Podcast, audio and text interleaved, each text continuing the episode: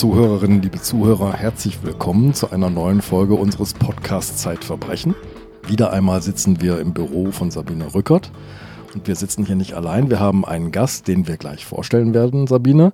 Aber wir haben vor allem eine gute Nachricht. Äh, hin und wieder werden wir von Fans, von uns leidenschaftlich folgenden Menschen beschimpft die sagen, ähm, warum gibt es Heft 1 nicht mehr, Sabine? Ja, das stimmt. Ich kriege dauernd Post, wo ist Heft 1? Wie kann man an Heft 1 kommen?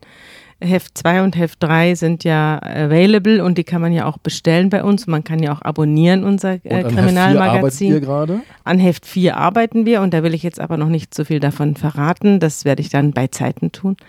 Aber ich wollte eben hin, darauf hinweisen, dass wir tatsächlich noch ein paar Exemplare gefunden haben von Heft 1 da ist ranzukommen. Einfach Zeitverbrechen in eine beliebte Suchmaschine eingeben und dann genau und beim Weg. Verlag bestellen. Die schicken das dann zu.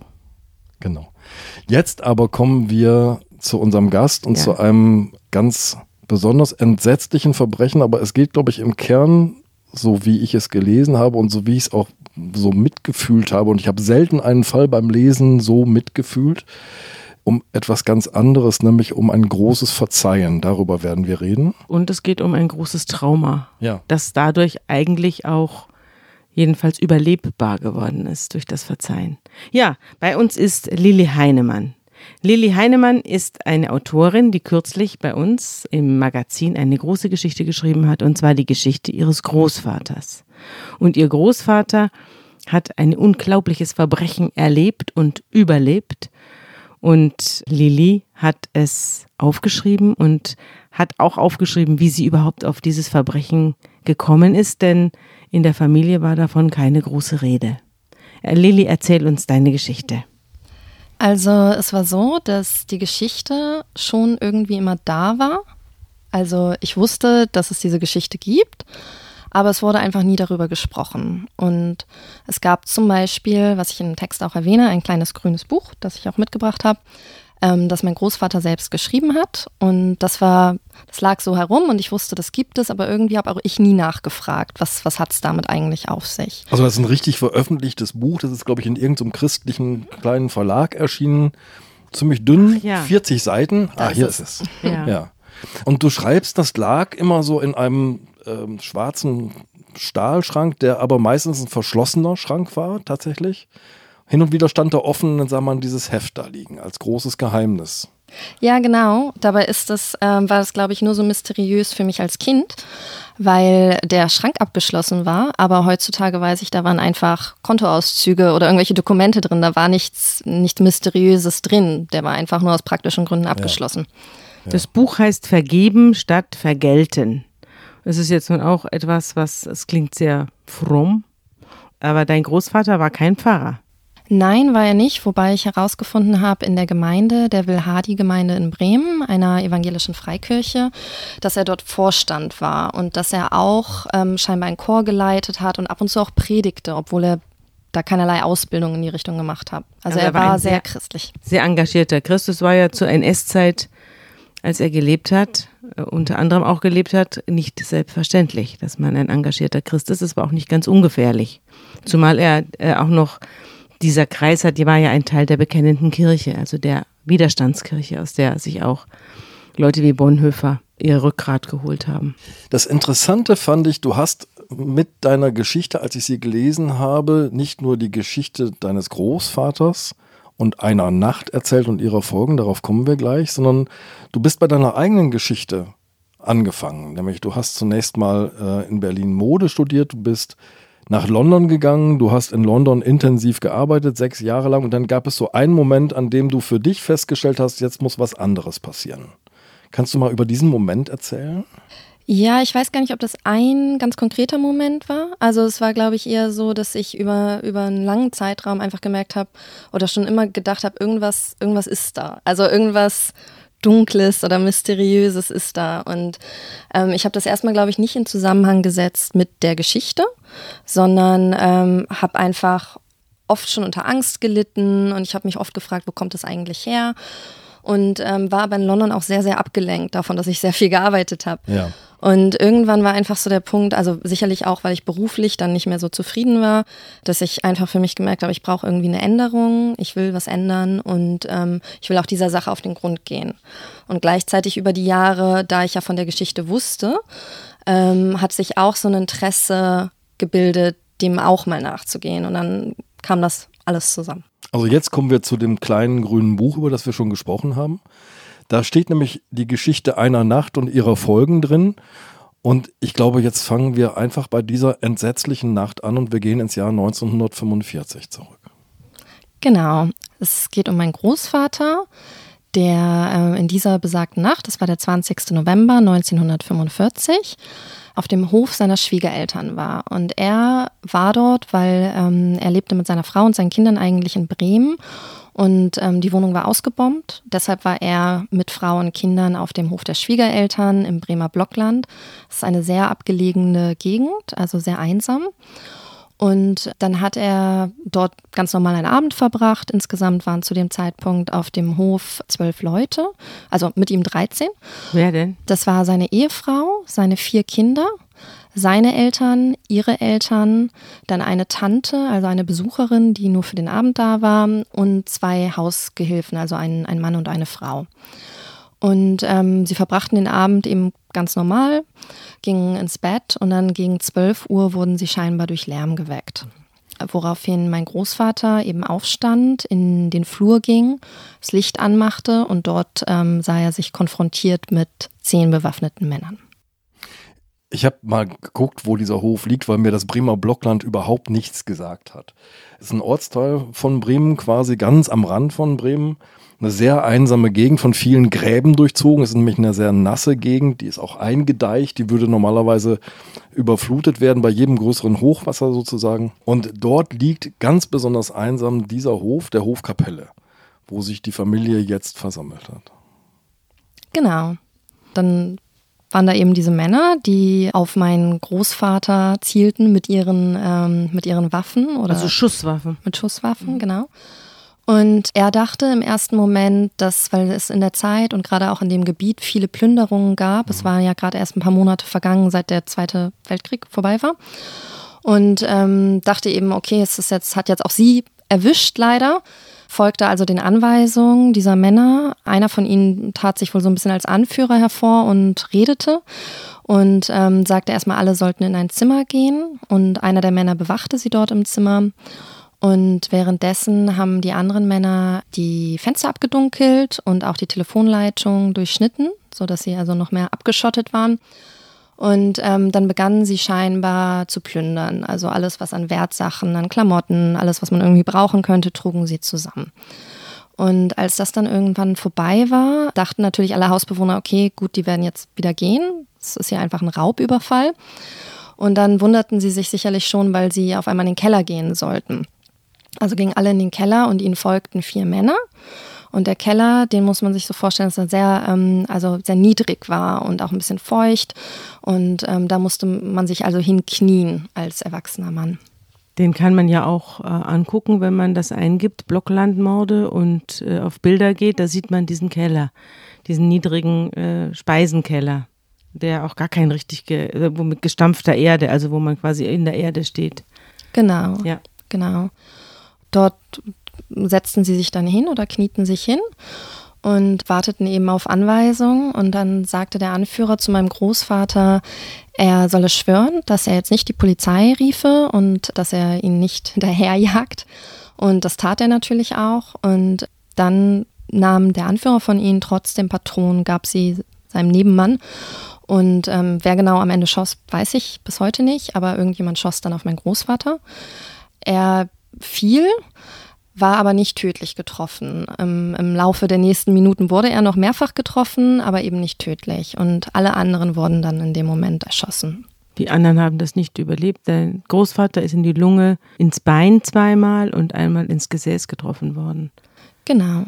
Und er stellte sich dann eben tot, weil er wahrscheinlich dachte, das wäre jetzt der einzige, die einzige Möglichkeit, dies zu überleben. Und dann kommt eine ganz schaurige Szene dass nämlich der Anführer zurückkommt. Genau, also erstmal löschten sie das Licht, gingen wieder aus dem Keller heraus und dann kam der Anführer zurück, weil er sich vergewissern wollte, dass äh, wirklich alle tot sind. Und dann ging er scheinbar direkt auf meinen Großvater zu, hob das eine Bein hoch, nahm einen Schuh weg und ließ es einfach wieder fallen.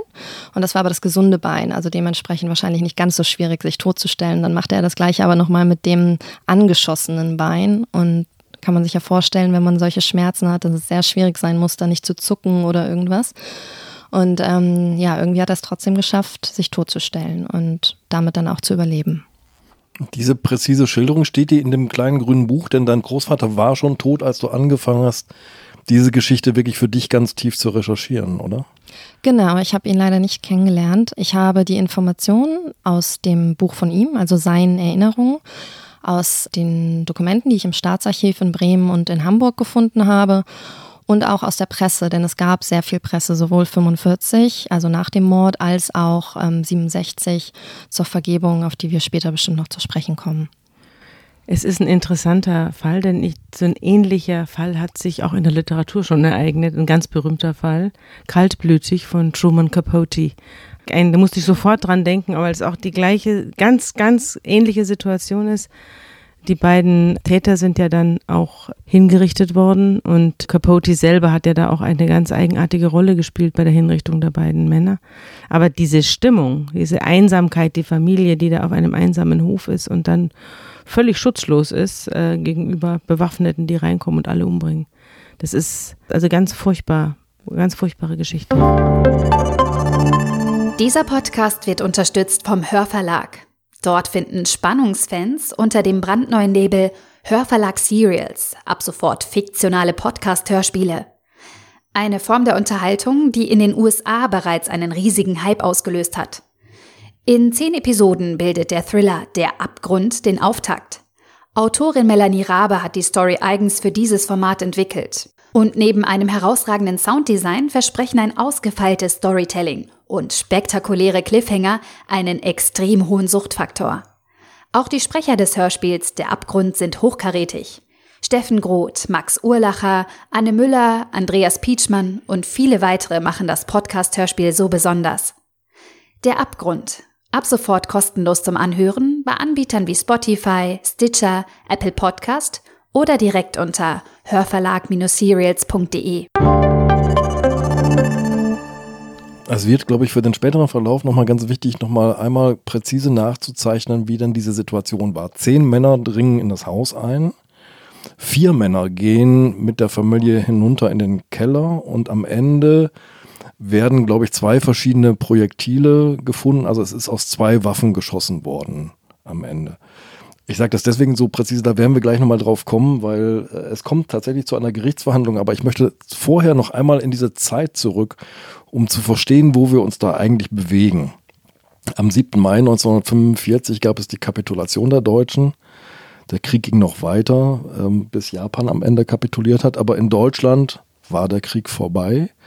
Aber es gab noch eine ganze Menge sogenannter, von den Alliierten sogenannter Displaced Persons, also Menschen, die wie zum Beispiel polnische Zwangsarbeiter sich noch auf dem Gebiet des da, dann sich in Auflösung befindlichen Deutschen Reiches befanden. Ja, auch die Insassen der Konzentrationslager irrten ja durch Deutschland und war, wussten nicht wohin. Die waren ja zum Teil auch völlig enteignet und äh, waren äh, in höchster Verzweiflung. Übrigens war 1945 das Land mit den meisten Morden, die je begangen worden sind in, im letzten Jahrhundert. Also wenn man jetzt von den Kriegshandlungen absieht.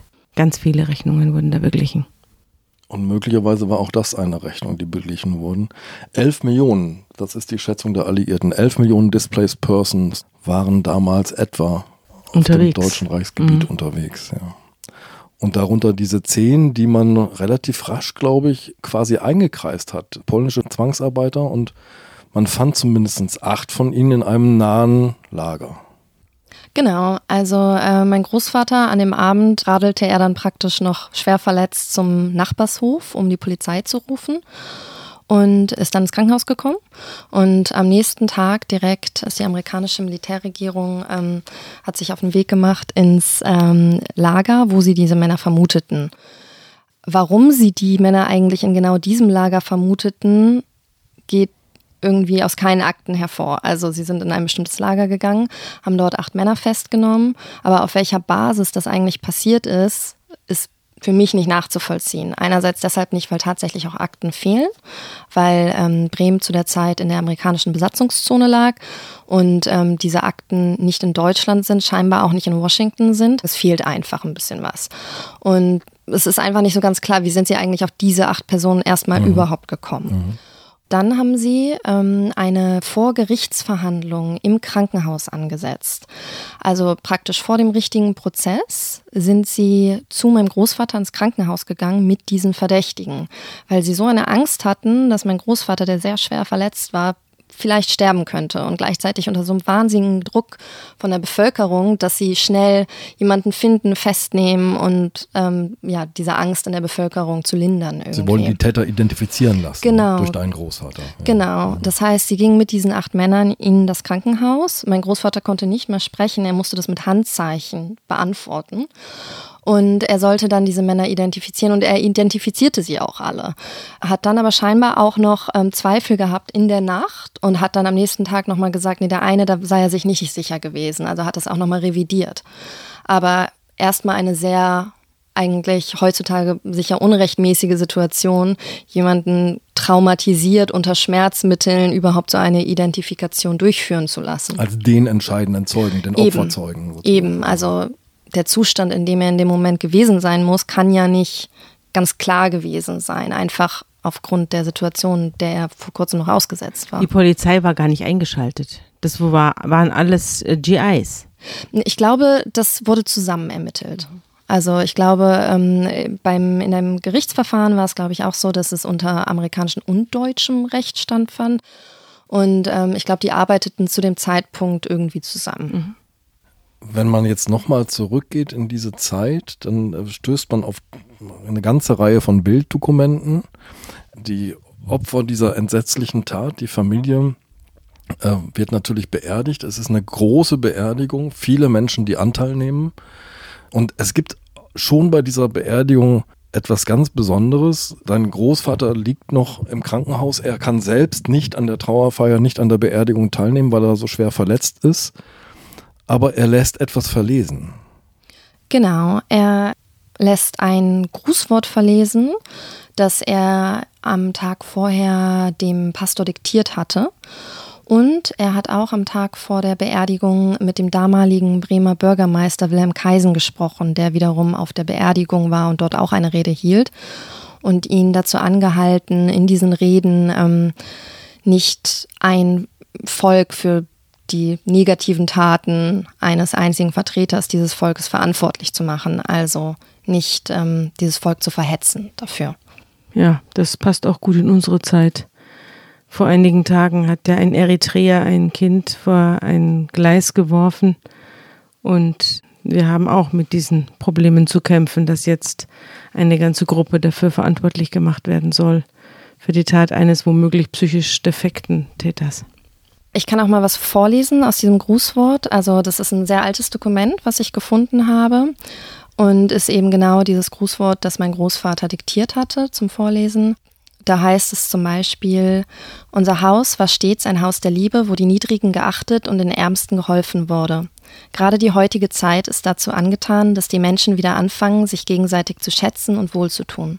Das ganze Volk leidet und hält Ausschau nach denen, die fähig sind, in der Tat der Liebe und nicht des Hasses zu führen. Also er hat eine sehr klare Botschaft, die durch seinen christlichen Glauben geprägt ist, aber scheint auch sehr genau zu wissen, dass diese Täter oder Verdächtigen äh, ein sehr schwieriges Schicksal selbst erleben mussten und äh, ja, ein, ein sehr furchtbares Leben hatten und dass sie nicht einfach so überhaupt zu Tätern geworden sind. Ja, wir wissen ja, dass der Haupttäter Sigmund entkommen ist da kommen wir vielleicht später nochmal drauf, äh, weil ja dann eine, sich eine Spur auch ergeben hat.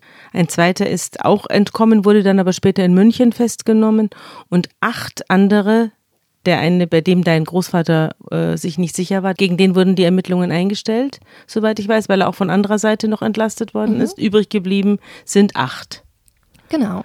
Und die sitzen hier auf dem Bild, das der Andreas mitgebracht hat Genau. Jetzt auf, äh, auf der Anklagebank. Ein Bild aus dem Prozess. Man sieht acht sehr junge Männer. Noch sehr junge Männer hier in einer Reihe sitzen. Es ist der Prozessbeginn. Am Tag vor dem Prozessbeginn passiert aber noch etwas, denn dein Großvater spricht mit den Prozessverantwortlichen und kommt mit einem klaren Plädoyer. Denn wir haben es jetzt mit amerikanischer äh, Gerichtsbarkeit zu tun. Der Prozess findet nach amerikanischem Recht statt. Und da sind auch Mitwisser und Mittäter sozusagen mitschuldig an der Tat. Also das, was ich vorhin so versucht habe zu sortieren, zehn Männer kommen herein, bewaffnet, vier Männer gehen mit in den Keller. Das spielt hier vor dem Gericht zunächst mal keine Rolle. Genau, wie du gerade schon sagtest, amerikanisches Recht. Also der Staatsanwalt sagt, er möchte Tod beantragen für alle. Und also Hinrichtung. Hinrichtung, genau. Und ähm, mein Großvater sagte dann in dem Moment schon, dass er darum beten möchte, nur für die, die geschossen haben, die Todesstrafe zu beantragen und nicht für die Mitwässer, für die, die einfach oben im Haus waren und geplündert haben. Was ich mich halt im Nachhinein gefragt habe, ich kann mir gar nicht vorstellen, dass er überhaupt die Todesstrafe geteilt hat. Also das würde jetzt ja total gegen alles gehen, was ich über ihn weiß. Aber vielleicht dachte er, okay, es ist schon ein Fortschritt, wenn nicht alle die Todesstrafe bekommen. Aber ich bin, das ist so ein bisschen eine ungeklärte Frage ja. für mich am Ende. Aber dann beginnt der Prozess und dort ist es so, dass erstmal alle eigentlich das abstreiten, daran beteiligt gewesen zu sein. Und dann aber doch dadurch, dass eine Person ähm, ein Teilgeständnis abliefert und die anderen dann belastet mit seinen Aussagen, gibt es Verstrickungen und irgendwie am Ende werden halt alle schuldig gesprochen, ohne dass man so richtig weiß, warum eigentlich, wie ist eigentlich die Beweislage.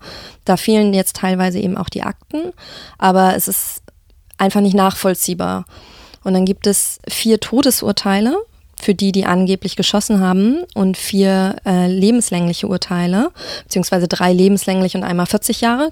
Aber man fragt sich so, warum diese unterschiedlichen Urteile? Es konnte ja gar nicht richtig festgelegt werden, wer geschossen hat. Also das ist was, was sich bis heute nicht so richtig erklären lässt. Wo hat denn der Prozess stattgefunden? In Bremen. In Bremen. Genau. Aber die Prozessakten, du sagtest es schon, sind verschollen zum großen Teil, sodass das nicht mehr rekonstruierbar ist, wie diese Zuordnung stattgefunden hat. Genau. Hat man sich denn mit dem Vorleben dieser Zwangsarbeiter auch beschäftigt? Wo waren die denn eingesetzt? Wer hat die vorher ausgebeutet und was ist ihnen widerfahren, dass sie so einen Hass hatten? Das hat man eben nicht getan. Also es wurde, sie hatten einen Verteidiger und der sagte eben genau das. Einer für alle? Nee, also ich glaube, die hatten schon vier Verteidiger oder so. Mhm. Aber es war einfach so, dass diese Männer dort in den Gerichtssaal kamen und einfach schon total vorverurteilt waren. Also die Militärregierung dachte, sie haben ihre Täter und ich glaube, das wurde einfach auch nicht so wahnsinnig hinterfragt. Mhm. Ja, es spielte einfach auch so in, in die Vorurteile rein die damals herrschten, nämlich dass überall polnische Zwangsarbeiter, ehemalige Zwangsarbeiter herumlaufen und plündern. Die Rede war von Polenterror. Es gab genau. so, so richtig so einen Sprachgebrauch, der mhm noch total NS genau aus dieser Zeit heraus, sozusagen aus dieser mhm. Kriegszeit heraus rüberragt. Mhm. Und dann war es so, dass man eben noch herausfand, beim Tathergang war es wohl so, dass ähm, manche ja auch gar nicht mitgekriegt hatten, was war jetzt im Keller passiert und dass jemand den Anführer, diesen Sigmund, fragte und er sagte, er habe sich gerecht für seine Eltern. Und in dem Buch meines Großvaters steht eben auch drin, er habe sich gerecht für seine Eltern, die von der SS in Polen erschossen wurden. Also es war so gesehen ein Racheakt vermutlich, der nichts zu tun hatte mit der Familie meines Großvaters. Aber man weiß eben immer noch nicht, war das jetzt wirklich nur der, der geschossen hat? Haben andere auch geschossen? Ja. Es ist alles nicht wirklich aufgeklärt. Was ich bei dir nachgelesen habe, ist ein für mich ganz unfassbarer Moment, der noch quasi im Moment des Verbrechens fast stattfindet. Nämlich dein Großvater beschreibt selbst, wie er auf diesen Moment reagiert, wie er als der Gläubige die Frage stellt, wie kann Gott sowas zulassen? Während er aus dem Leichenberg herauskriecht. Genau. Ich zitiere das mal, diese Stelle. Was ist das für ein Gott, der solches zulässt? Wie verträgt es sich damit? Du sollst deine Feinde lieben. Wo diese Menschen so unermessliches Leid über dich gebracht haben, musst du doch unbedingt Vergeltung fordern. Es wurde mir sofort offenbar, dass der Feind es auf meine Vernunft abgesehen hatte. Und wenn ich hier verlieren würde, dann war ich verloren. Und dann beschreibt dein Großvater einen Moment, der kaum nachzuvollziehen ist, aber der vielleicht so ein Wunder des Glaubens sein kann. Der Herr, schreibt er, schenkte mir unmittelbar Liebe, seine Liebe, zu diesen armen, vom Satan verführten Menschen. Es gab keinen Kampf und kein Widerstreben, es war geschehen, sein Erbarmen war mein Erbarmen, sein Vergeben war mein Vergeben. Das denkt er sich, während er auf dem Rad sitzt und Hilfe holt mit ja. einer zerschossenen Lunge. Ja. Für viele Menschen damals, auch als dein Großvater sich, darüber werden wir gleich noch reden, später auch für die Täter eingesetzt hat, für deren Begnadigung zum Teil eingesetzt hat, war das überhaupt nicht nachvollziehbar. Diese Form umfassenden Vergebens war, hat manche Menschen total irritiert, oder? Genau, aber das kam wirklich erst später, weil zu dem Zeitpunkt, ähm, das Buch ist ja erst in den 60er Jahren erschienen. Mhm. Und ähm, zu dem Zeitpunkt war das ja nur in seinem Kopf, also er hat das ja nicht publik gemacht. Als es dann durch Zeitungsartikel nach der Vergebung um 67 publik wurde, da hat es auch heftige Reaktionen ausgelöst. Es passiert jetzt etwas, was auch quasi ein Wunder ist, nämlich ein, ein Wunder von Liebe. Dein Großvater lernt nämlich eine Frau kennen im Krankenhaus, die Krankenschwester, die ihn pflegt. Und sie wird seine nächste Frau werden. Mit ihr wird er eine Familie gründen. Er lernt im Krankenhaus meine Großmutter kennen, die ich übrigens auch leider nicht kennengelernt habe.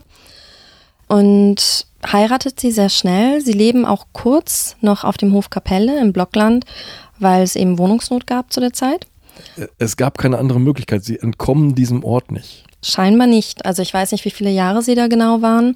Nicht so lang, aber eine Weile mussten sie wirklich erstmal auf den Hof. Und ähm, dort lebten sie auch mit Familienangehörigen von ihr, denn die waren gerade aus Ostpreußen geflohen. Also ihre ganze Familie kam auch mit. Und ähm, dann bekam sie Kinder. Und es waren eben wieder drei Mädchen und ein Junge. Die die Namen der verstorbenen Kinder tragen. Das war aber damals jetzt auch nicht so unüblich, dass man Kinder nach dem verstorbenen Kind genannt hat. Das habe ich schon häufiger gehört, auch beim Ersten Weltkrieg, dass man einen nachrückenden Sohn nach dem Gefallenen genannt hat, um dem sozusagen ein Denkmal zu setzen. Da haben viele, viele Zweitgeborene drunter gelitten, unter dem Namen des vergötterten Erstgeborenen äh, leben zu müssen. Ja, Kannst du die Namen mal sagen? Ja, ähm, Ruth, Elisabeth und Wilhelm. Und dann kam meine Mutter deutlich später, zehn Jahre später, und sie hat ihren eigenen Namen bekommen. Also sie wurde dann nicht Martha, so wie das andere Kind dann noch hieß, wurde aber geboren an genau dem Datum, wo dieser Mord passiert ist, also am 20.11. Am 20. November. Das ist ja, ja, unglaublich. Also das heißt, jedes Kind hatte irgendwie eine, eine Beziehung dazu, könnte man sagen. Wie hieß deine Mutter denn? Judith. Und du beschreibst, wie an diesem Geburtstag am 20. November dann Bilder hervorgeholt werden, ähm, Schwarz-Weiß-Bilder der Familien. Du hast sie dabei. Genau, ich habe sie dabei, ich habe sie gefunden. Genau, das erzählt mir sowohl meine Tante Ruth als auch meine Mutter, dass eben ähm, um im November, um diesen Zeitpunkt herum, was ja nun leider auch der Geburtstag meiner Mutter ist, immer Bilder aufgestellt worden auf dem Klavier, die ich hier dabei habe. Also es sind Schwarz-Weiß-Bilder, so richtige Porträtfotos dieser Familienangehörigen. Das sind die toten Kinder. Genau, das ist die erste Familie. Beide sagen, Wahnsinn. also meine Tante und meine Mutter, dass sie eben gar nicht nachgefragt haben, wer mhm. die sind, dass sie aber natürlich Vermutungen hatten und natürlich mhm. dachten, mhm. hm, vielleicht ist man verwandt mit denen, das sind bestimmt Tote, weil da schwarze Rahmen drum waren aber man hat einfach nicht nachgefragt. Das ist etwas, was sich durch die ganze Geschichte zieht, bis du auftrittst quasi. Es gibt ein großes Schweigen rund um die Ereignisse. Ich habe bei dir nachgelesen, die Familie hat natürlich sehr darunter gelitten, immer wieder so in der Öffentlichkeit zu stehen, so auch von der Presse belagert zu werden. Einerseits direkt quasi rund um die Tat, Andererseits, du hattest es selbst schon angedeutet, so rund um das Jahr 67, glaube ich, als es um die Frage der Begnadigung für die Täter ging. Ein unfassbares mediales Interesse auch.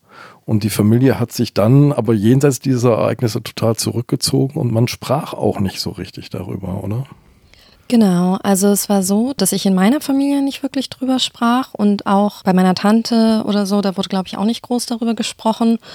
Und dass ich jetzt mit diesem Vorhaben, darüber schreiben zu wollen und das recherchieren zu wollen, ja, ich so ein bisschen die erste war, die das in unserer Familie jetzt einfach mal sehr detailliert und intensiv aufgearbeitet hat. Magst du erzählen, was dann passiert ist sozusagen? Denn ich kann mir ja vorstellen, also du beschließt jetzt für dich, du möchtest das ganz genau wissen. Aber es gibt ja möglicherweise auch Familienmitglieder, die sagen, nee, so genau möchten wir uns daran nicht erinnern, sondern wir möchten das in diesem Schweigen begraben haben weiterhin. Du zwingst ja auch ein bisschen die Menschen, mit denen du sprichst, zur Erinnerung? Also es war wirklich so, dass ich auch, als ich den Entschluss gefasst habe, das machen zu wollen, und ich habe ja auch meine Masterarbeit darüber geschrieben, also dem Moment, wo man den Entschluss fasst, muss man dann ja auch durch irgendwie, habe ich schon so ein bisschen Angst gehabt, dir zu fragen. Unter anderem auch deshalb, weil ich mit vielen Teilen dieser Familie gar keinen Kontakt hatte, jahrelang mhm. nicht. Mhm. Also das heißt, ich komme jetzt an ohne Kontakt zu haben und will dann gleich sowas wissen. Ins Innerste. Also es ist eine sehr, ähm, es war schon eine sehr komische Situation. Und ähm, dann habe ich das aber gemacht und bin eigentlich auch, also alle waren erstmal sehr freundlich zu mir und offen und ja, ich habe mich dann einfach mit denen getroffen und Zeit mit denen verbracht und dann auch richtige Interviews mit ihnen geführt.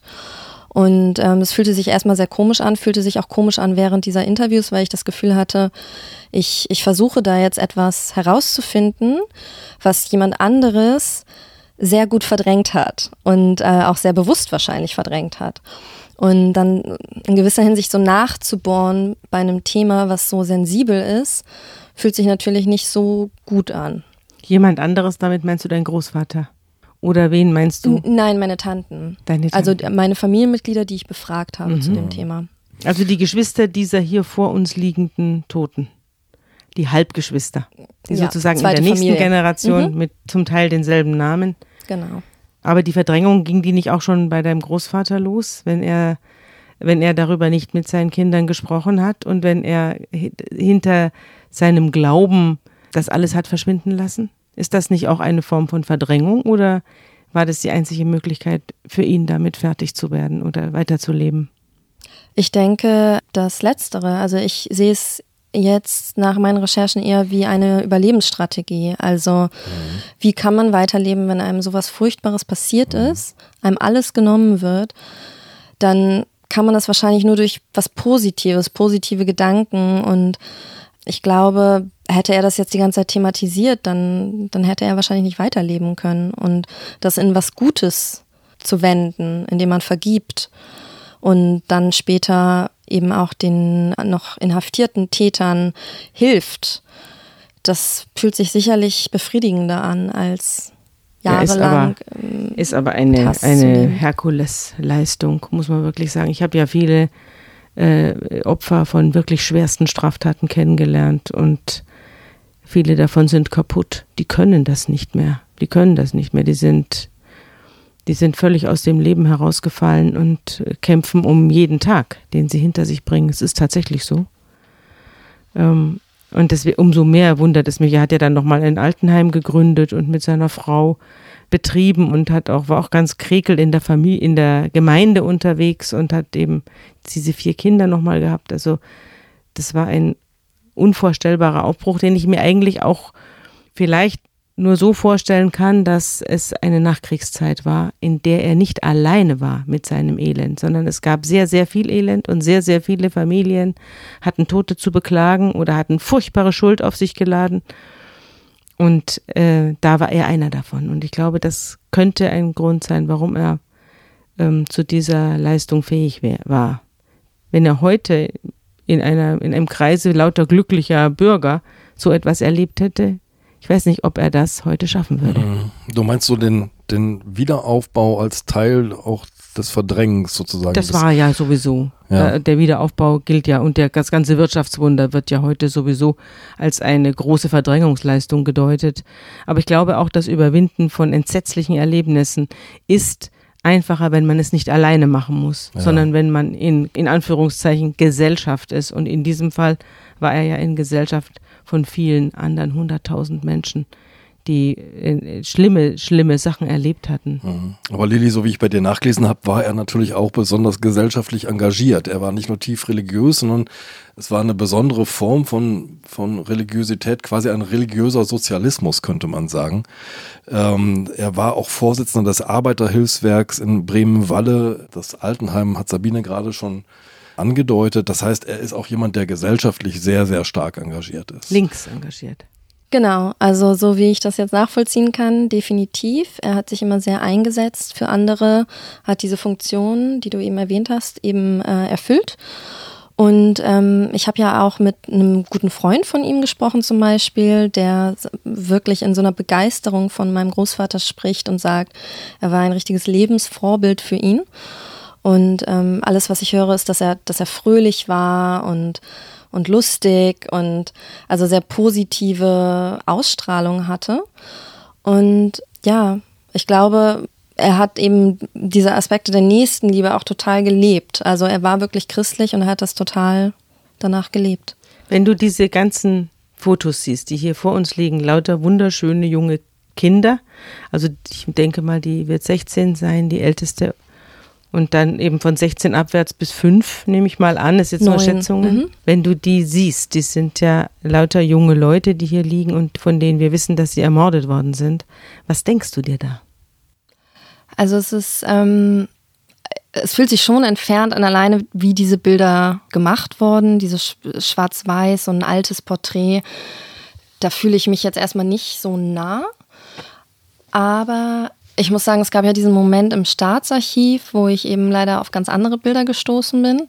Nämlich in einem Umschlag in einer Akte waren eben Bilder in den Keller fotografiert. Ja. Und da Tatortbilder. Waren, genau, Tatortbilder. Und da waren wirklich so drei Bilder aus verschiedenen Winkeln in den Keller fotografiert, wo die Leichen lagen. Und man sah Einschusswunden, man sah Blut. Also es war, es war wirklich furchtbar. Und das hat mich sehr überrascht, wie sehr mich das geschockt hat weil ich kenne diese Menschen ja wirklich nicht. Mhm. Aber mir dann so vorzustellen, okay, das waren die Kinder meines Großvaters und wenn ich dann jetzt diese Bilder sehe und das so im Zusammenhang sehe, dass diese Kinder dort in der Nacht gestorben sind, auf so brutale Art und Weise, das ist schon sehr komisch. Und auch ganz seltsam fand ich, ähm, ich habe in einem, in einem Ordner im Staatsarchiv Obduktionsberichte gefunden von der einzelnen Getöteten. Und da steht dann eben der Name drauf immer und dann steht da zum Beispiel Ruth Hamelmann im Obduktionsbericht und dann kenne ich meine Tante, die Ruth heißt. Die und das Ruth ist Hamelmann, die lebt. genau, also die heißt jetzt natürlich mit Nachnamen anders, aber damals war das auch eine Ruth Hamelmann und das fand ich total merkwürdig. Also dass man da so explizit sehen konnte, woran die gestorben sind und ja, ein Obduktionsbericht halt. Die Grausamkeit dieses Verbrechens wird eben auch Jahrzehnte später nochmal unfassbar spürbar. Selbst wenn man deine Schilderung liest oder dir jetzt zuhört, geht es mir so. Dein Großvater macht aber 1967 noch etwas, damit wir die Geschichte einmal zu Ende erzählt haben, das ganz besonders ist, denn jetzt gibt es plötzlich 22 Jahre nach der Verurteilung eine Begnadigungsdebatte. Es gibt aber Bedingungen für eine Begnadigung, nämlich Polen müsste diese begnadigten Männer zurücknehmen und Polen weigert sich. Ganz genau. Drei der Täter, die inhaftiert waren, die äh, wurden nach Hamburg versetzt und waren dort in der JVA und ähm, in Fuhlsbüttel. Ja. In Fuhlsbüttel, genau. Ja. Und ähm, da gab es einen Artikel im März 67, wo eine Journalistin scheinbar aufmerksam wurde auf das Schicksal dieser drei Männer und mein Großvater wiederum wurde auf den Zeitungsartikel aufmerksam. Also fand er praktisch heraus, da gibt es drei Männer, die sitzen jetzt noch im Gefängnis aufgrund dieser Teilnahme an der Tat. Und ähm, die haben scheinbar mehrfach Gnadengesuche gestellt.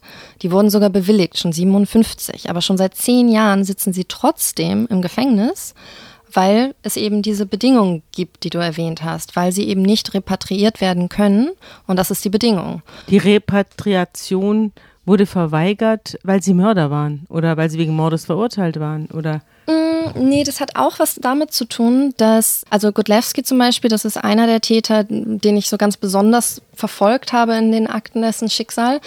Und der war zum Beispiel in Vilnius geboren, 1922 und war polnischer Staatsangehöriger. Aber dann haben sich die Grenzen verschoben danach. Also es war dann einfach gar nicht mehr ganz klar, ist er jetzt, ist er jetzt überhaupt Pole oder nicht. Also mhm. das war ein Grund. Mhm. Sicherlich war ein anderer Grund auch, dass sie keinen Verbrecher aufnehmen wollten. Aber er hat es versucht und hat an, an sämtliche Leute geschrieben. Er war mit sämtlichen Institutionen, Hilfsorganisationen in Kontakt ganz viele Organisationen haben sich mit seinem Fall auseinandergesetzt und es, es ging nicht weiter. Und er saß dann also wirklich. Er selbst aus dem Gefängnis aus heraus. Dem Gefängnis. Also ja. es gibt handgeschriebene Briefe von ihm an diese Institutionen, an Politiker etc. Er hat sich wirklich bemüht. Und ähm, es ist auch insbesondere sein Schicksal, das mir irgendwie so nahe gegangen ist, weil ich äh, über ihn sehr viel gefunden habe, diese ganzen Briefe. Dann gibt es Briefe, wie er beantragt, dass er Geld bekommt für Anzüge, weil er kommt ja bald aus dem Gefängnis heraus, 57. Und dann wird ihm das bewilligt, dann kauft er das und dann kommt er halt nie aus dem Gefängnis heraus. Und, und dieses Schicksal, das ist irgendwie, das war so furchtbar. Also auch, auch wenn er einer der Täter war, aber ich fand es ganz furchtbar zu sehen, wie er halt jahrelang im Gefängnis sitzt wegen einer Tat, die er vielleicht mit 22 begangen hat und wo er vermutlich einfach nur bei dem Raub dabei war, oben im, ähm, im Wohnzimmer Sachen zusammentrug und vermutlich überhaupt nicht wusste, dass der Anführer vorhatte, da jemanden umzubringen. Mhm. Und so ging das dann auch weiter. Ich habe das so ein bisschen weiterverfolgt. Dann ist er als er dann irgendwann begnadigt wurde, in eine Arbeiterkolonie gekommen, da ging es ihm schlecht. Und also er fand nie wieder, es gibt dann ähm, Briefe von dem Bewährungshelfer oder so, ähm, wie nennt man das, so Berichte, wo ähm, drin steht, ja, er, er ist unglücklich, er, er findet nicht Fuß in der Welt sozusagen. Und ja, ist so ein ganz irgendwie bewegendes Schicksal. Er war jetzt in den 40ern.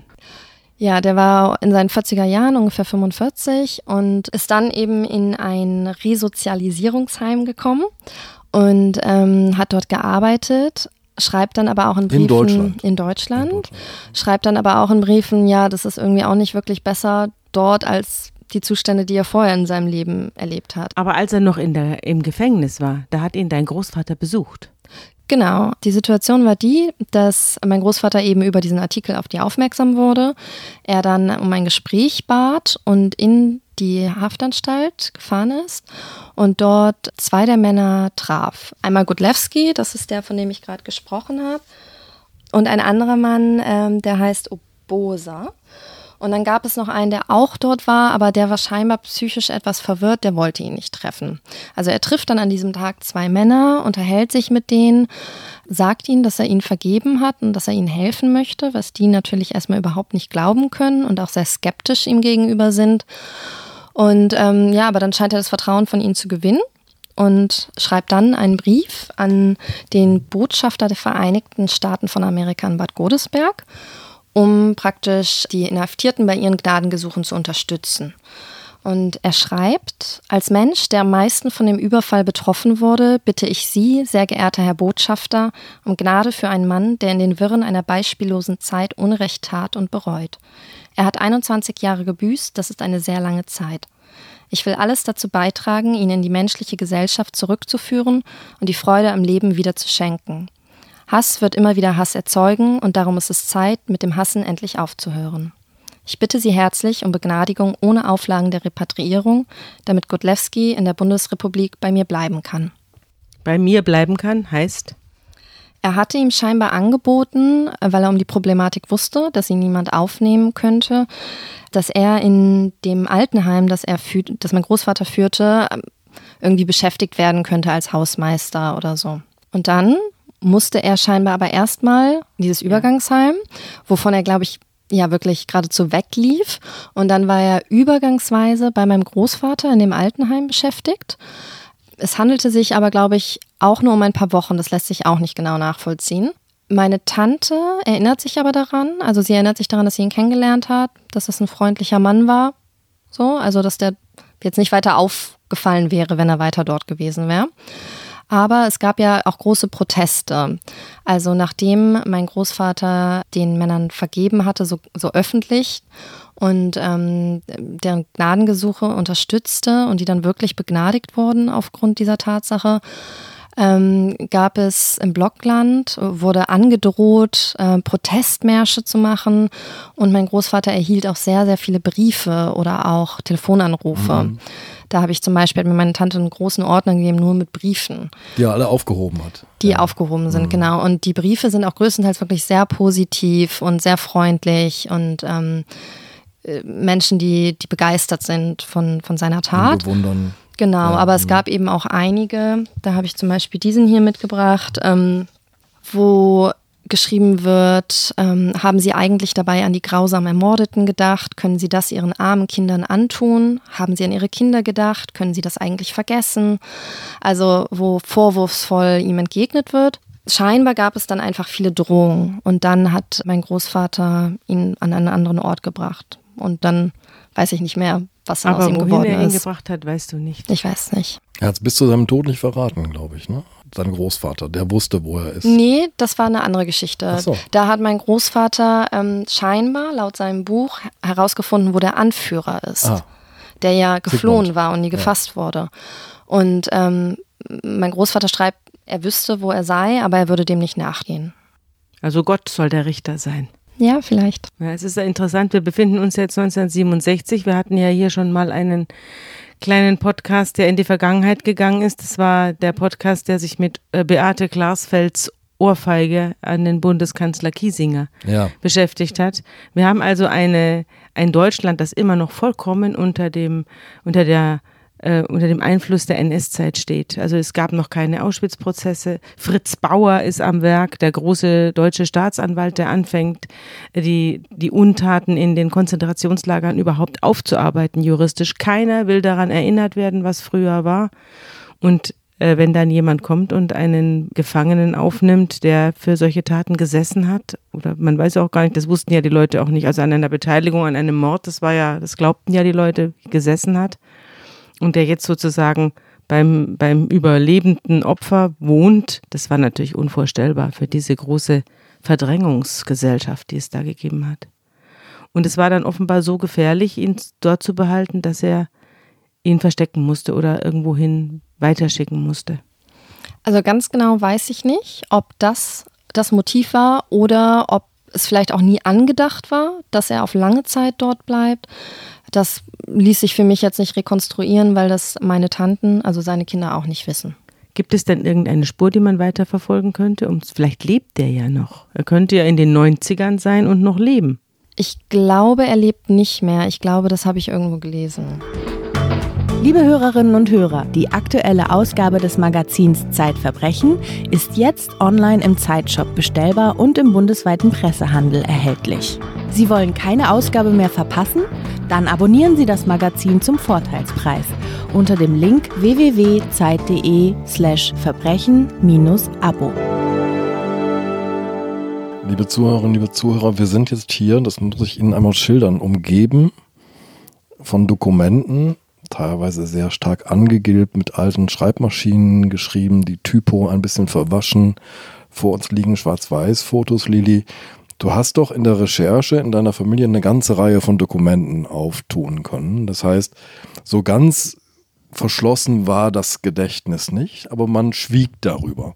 Und darauf möchte ich jetzt gerne kommen, denn ähm, du hast in deiner Recherche noch etwas gemacht. Du hast darüber recherchiert, was macht es eigentlich mit einer Familie, wenn sie so ein dunkles Ereignis, so ein dunkles Geheimnis mit sich trägt. Was passiert in diesen Familien? Kannst du über diese Recherche was sagen? Also ich habe eben meine Familienangehörigen interviewt und da ist mir schon aufgefallen, wie nüchtern sie darüber reden. Mhm. Also sie waren durchaus bereit, mir die Informationen, die ihnen zur Verfügung stehen, zu geben. Sie haben aber ähm, sich an sehr viel nicht erinnern können. Das war schon mal was, was mir sehr aufgefallen ist, weil alle immer wieder diesen Satz sagten, daran kann ich mich nicht erinnern, das ist schon so lange her. Und es kann natürlich auch wirklich sein, dass sie sich einfach nicht erinnern können, aber ein bisschen komisch fiel es mir eben schon auf. Und ähm, dann redeten sie einfach sehr nüchtern darüber und das fiel mir auch auf. Und das waren erstmal so meine Beobachtungen von, von diesen Situationen, in die ich mich da begeben habe. So eine Trennung von Ereignis und Emotion sozusagen, wie so ein Sachbericht. Genau, das. genau. Mhm. Und dann ähm, habe ich sehr viel auch gelesen zum Thema transgenerationales Trauma und habe mich auch mit einer Psychologin hier in Hamburg getroffen, Sandra Konrad heißt die, und die ist spezialisiert auf transgenerationale Traumata. Und mit der habe ich praktisch diesen Fall besprochen und wollte auch ein bisschen herausfinden, was, was kann sich da vielleicht weiter vererbt haben und, und wie funktioniert sowas generell. Und die hat mir eigentlich genau diese Beobachtung bestätigt als Punkte, die sehr kennzeichnend sind für transgenerationale Traumata. Also, dass eben Sachinformationen weitergegeben werden, aber wirklich nur die, die pure Information, ohne Gefühlsausbrüche, ohne irgendwelche Emotionen. Und ähm, dass das schon mal ein ganz typisches Indiz sei dafür, dass die Familie keine Sprache dafür gefunden hat, das zu berichten. Und dementsprechend, ja, also es, es, es hat keine, keine Sprache und keine Austauschmöglichkeit dadurch. Mhm. Und dass dann das so abgekapselt einfach weitergegeben wird und dann in der nächsten Generation wieder auftaucht. Das ist so ein bisschen die Theorie des transgenerationalen Traumas. Also bei dir also, wieder auftaucht. Naja, potenziell, genau. Also mhm. Also dass alles das, was nicht verarbeitet wird mhm. von einer Generation, sich auf die nächste Generation auswirken wird. Mhm. Und das passiert natürlich auf verschiedenen Wegen. Es gibt ja die Epigenetik, also die Wissenschaft, die sich mit sowas beschäftigt die besagt, dass ähm, es eben Faktoren gibt, die auf die Aktivität eines Gens wirken und das kann durch Traumata verändert werden. Ja, also da das heißt, wir auch schon große Artikel in deinem Ressort dazu im Wissen zu dieser genetischen Veränderung durch Traumata. Genau. Ja.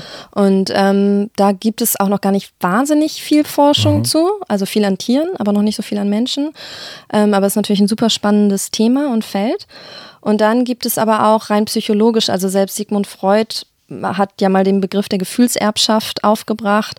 Und ähm, das ist im Prinzip das, was wir jetzt ein transgenerationales Trauma oder einen transgenerationalen Übertragungsprozess nennen.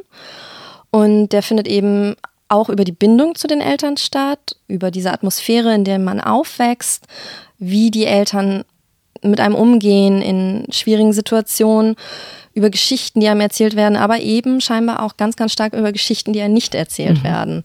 Und das ist wirklich das Spannende, was ich dadurch auch herausgefunden habe, dass eben genau dieses Schweigen und das keine Sprache für etwas haben, genau das ist, was dann dazu führt, dass da irgendwas hängen bleibt bei, bei der nächsten Generation. Mhm. Und ähm, ja, dass eben das Schweigen sehr, sehr stark wirken kann. Warst du denn auf dem Hof in Blockland? Den Hof gibt es ja nicht mehr. Ach, den gibt es nicht. Mehr. Also das heißt, jetzt war ich da nicht, nur in der Gegend, aber ich war noch mal, da war ich ein Kind, da waren wir einmal auf dem Hof, kurz bevor der abgerissen werden sollte. Da sind wir einmal mit der ganzen Familie dorthin gefahren. Da muss ich vielleicht acht Jahre alt gewesen mhm. sein oder so. Also ich erinnere mich kaum noch dran. Es gibt aber ein paar Fotos davon und deswegen genau. erinnere ich mich, ah ja, genau, da war ich tatsächlich. Der war damals besetzt von Studenten also daran erinnere ich mich, dass da so junge Leute waren. Ja, das ist so mein einziges Erlebnis, aber mhm. ich glaube auch nicht, dass ich damals verstanden habe, so richtig, warum wir auf dem Hof sind und was da passiert ist. Verstehst du denn deinen Großvater? Ich, ähm, das ist vielleicht mehr eine Bewunderung. Also ich, ich verstehe, was er getan hat. Ich weiß nicht, ob ich das selbst könnte. Ich bewundere eher, dass er dazu in der Lage war. Also nach sowas so Schrecklichem weiterzumachen, nochmal eine neue Familie zu gründen und in dem Sinne auch wieder glücklich zu werden. Und ähm, ja, diese Werte, die er hatte, so im Leben umzusetzen. Also es ist einfach nicht nur was ist, was er liest, sondern was, was er wirklich lebt. Das finde ich sehr bewundernswert. Bist du denn gläubig erzogen worden? Ja, also ich wurde konfirmiert mhm. und wir waren auch in der Kirche ab und zu, aber nicht so sehr. Bist du denn gläubig? Ich bin nicht gläubig. Bist nein. nicht gläubig. Nein, nein. Ich glaube an etwas, ich weiß noch nicht so richtig woran. Ah, ja. Was ich spannend fand nachzulesen, ist auch nochmal so diese Resonanz auf das öffentliche Agieren deines Großvaters. Denn ich glaube, zu dieser Zeit hat es Menschen wie deinen Großvater auch gebraucht und es hat andere Menschen gegeben, die ihn gebraucht haben, damit es nicht wieder zu diesem Hass kommt. Das fand ich eines der bemerkenswertesten Zitate, das du vorhin vorgelesen hast. Es ist genug gehasst worden. Es muss ein Ende sein mit diesem Hass. Und ich glaube, Sabine, heute braucht man solche Menschen auch. Wir brauchen Menschen, die angesichts von unfassbaren Taten dafür sorgen, dass der Hass nicht weiter wächst. Ja, und es ist natürlich auch besonders überzeugend, wenn diese Leute nicht nur zum Fenster rausrufen, hasst weniger Freunde, sondern wenn es Leute sind, die wissen, was Hass ist und die ihn selbst erlebt haben. Dann ist es natürlich, da haben diese Worte eine Wucht, die kein anderer hat. Und das war auch im Prinzip genau der Grund, weshalb ich daran arbeiten wollte, weil einerseits wollte ich es aufarbeiten und durch diese Aufarbeitung hoffentlich dieses Trauma nicht weitergeben, falls ich Kinder bekomme. Und andererseits war mir die Botschaft meines Großvaters auch so wichtig, weil ich finde, dass sie so besonders in die heutige Zeit passt und so besonders wichtig ist. Gerade auch, was du vorhin schon angesprochen hattest, die Tatsache, wie gerade in der Gesellschaft so schnell ähm, zum Beispiel Geflüchtete verurteilt werden, vorverurteilt werden, weil ein Geflüchteter eine Straftat begeht. Und das erinnert mich so wahnsinnig an genau diese Situation. Und wir aufpassen müssen, dass es nicht in die Richtung wieder geht. Lili, vielen Dank, dass du uns diese Geschichte erzählt hast. Aber eine Frage habe ich noch.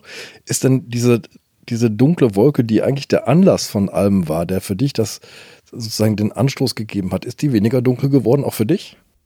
Ja, ich habe das Gefühl, dass ähm, dadurch, dass man etwas, was so rätselhaft ist, enträtselt und entwirrt, dass das irgendwie was macht mit einem. Also, dass man, dass sich da so ein bisschen so ein Knoten löst. Ja, das ist das, was Remzma auch mal gesagt hat. Der Strafprozess ist ein Reinigungsprozess.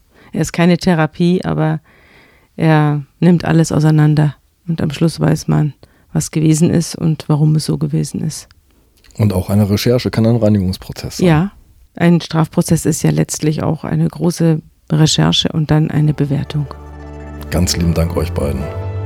Dankeschön. Tschüss.